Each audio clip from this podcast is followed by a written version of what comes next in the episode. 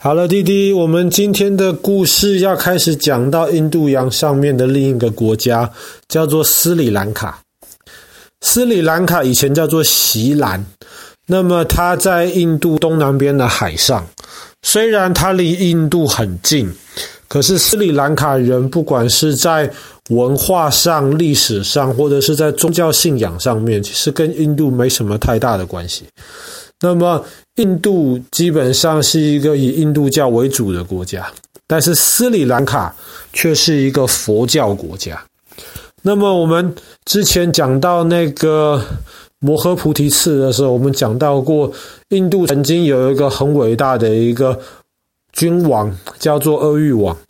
后来，阿育王就命令他的儿子把佛教带进了斯里兰卡。那么从此以后，斯里兰卡的人就信佛教。虽然斯里兰卡这个岛其实不是很大，但是在历史上面，它也曾经分裂成好几个小国家。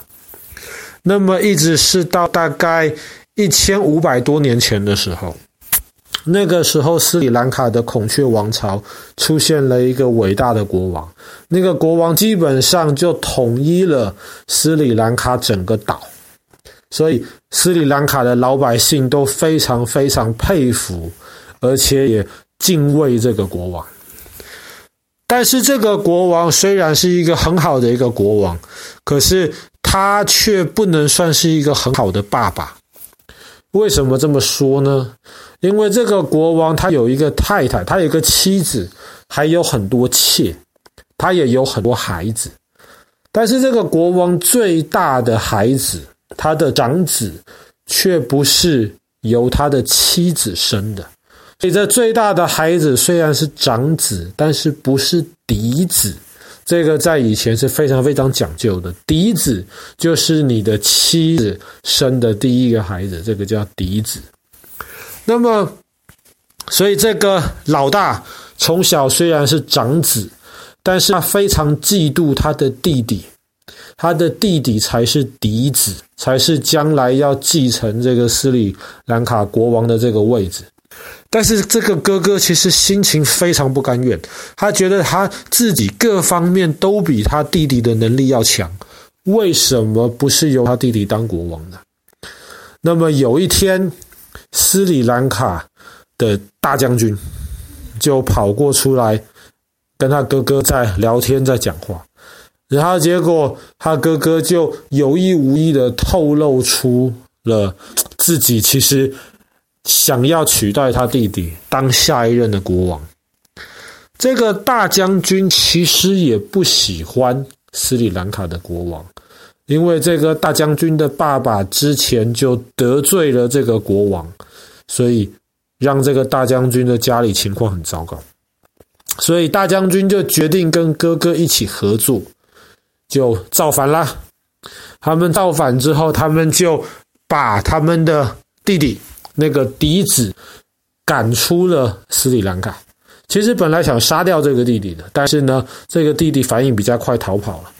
但是这个老国王跑不掉，所以传说当中这个可恶的哥哥，他不但造反，他还把他自己的爸爸就关在一片墙壁里面，然后把这个墙壁。用砖头砌起来，涂上那水泥，他爸爸就这样子没了。所以这个哥哥就成为了斯里兰卡的国王。虽然他这个位置是篡位篡到的。斯里兰卡是一个非常相信佛教的国家，所以对他哥哥这种造反的人当国王，本来就不是非常喜欢。再加上他哥哥其实知道自己是造反得来的位置，他又很担心说哪天这个弟弟会不会带军队回来，重新把这个国家给夺走呢？后来他哥哥就做了一个决定，他就把这个国王的首都从原来他爸爸的首都搬到了中间斯里兰卡这个岛中间的一座山丘上。这个山丘很奇怪，它是一块很大的石头，然后在一大片树林当中，就忽然凸起来这块大石头。这块大石头大概快两百公尺高，他的这个哥哥呢，就决定在这个大石头上面重新建设自己的新首都。这个首都的名字呢，就叫做就叫做西吉里耶。那么西基里耶这个字原来的意思指的就是狮子岩，像狮子一样的石头，因为那块大石头的形状很像狮子。这个西基里耶这个新首都呢，就建立在这个大石头上面。爸爸刚刚说过，大概两百公尺，快两百公尺那么高，所以要爬楼梯很辛苦的才能够爬上去。周围基本上是几乎垂直的这个山壁，所以这个楼梯其实不是很好爬，基本上只有一个入口。在这个入口呢，当时这哥哥还雕雕刻了一个很大很大的狮子。来防守这个狮子岩的入口。那么这个大狮子今天它的两只前脚啊，脚趾头都还在，可是这个狮子的身体跟狮子的头，因为历史太久了，基本上现在已经看不到了。就这样子，在西基里耶建立了这个新首都。这个新首都要防守起来，当然是容易的太多，而且又不用在原来的这个首都面对一堆这种。对他哥哥非常不满意的这些老百姓，所以他哥哥就在这个新首都很开心，然后花天酒地。本来应该是一个佛教国家的一个领袖，可是呢，却完完全全不照着佛教的这种方式来生活。他哥哥每天在西基里耶花天酒地，然后老百姓其实都很不开心，但是没有办法。这个狮子岩实在是太容易防守，太难进攻了。但是他哥哥心里知道自己这样子做是错的。就这样子，日子过去了十几年之后，果然他逃跑的弟弟回来了，而且这次他弟弟回来还带了一支庞大的军队。原来他弟弟过海逃到了印度南边，到那边招聚了一支军队，然后要回来袭击里耶找他哥哥报仇，把他的王位给抢回去。那么他哥哥那个时候年纪大了，又这样子纵情声色这么久的时间，就完全抵挡不了他的弟弟。当他弟弟把这个王位抢回来之后呢，就把首都重新搬回了他爸爸原来的那个地方。西基里耶基本上就荒废掉了，埋藏在这些树海、树林中间。那么是一直到两三百年之前，当地人。才带着一些西方的探险家，重新把西基里耶这块遗迹挖出来。其实今天我们去看西基里耶这个地方，其实保存得非常非常好。有人说，这个新的世界七大奇迹，西基里耶应该排第八个。它很可惜没有进入到这个前七名当中。它基本上这块大石头上面现存的有堡垒。有花园，有原来宫殿的这个地基，还有水池。下雨的时候呢，这些水池可以蓄水。那么，在这个狮子岩下面的一块，其实是很大很大的一片花园的遗迹。